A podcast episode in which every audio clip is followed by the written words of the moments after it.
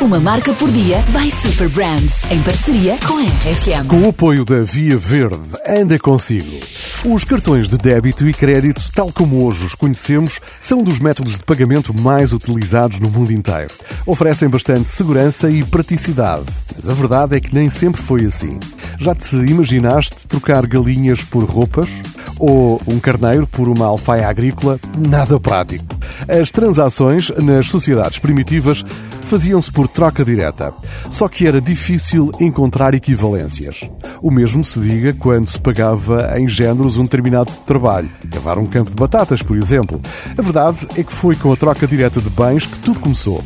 As primeiras transações comerciais datam do ano 3000 a.C. Só dois mil anos mais tarde surgem as primeiras moedas.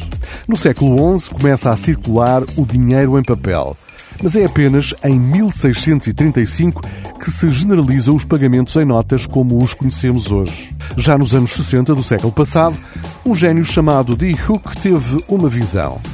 Tornar o dinheiro universal através de protões e eletrões que se movessem à rapidez da luz. Nasceu assim, na Califórnia, o primeiro cartão Bank Americard e mais tarde a icónica marca Visa. As cores originais do cartão são muito simbólicas. O azul representa o céu e o ouro as colinas da Califórnia, o estado americano em que a empresa foi constituída.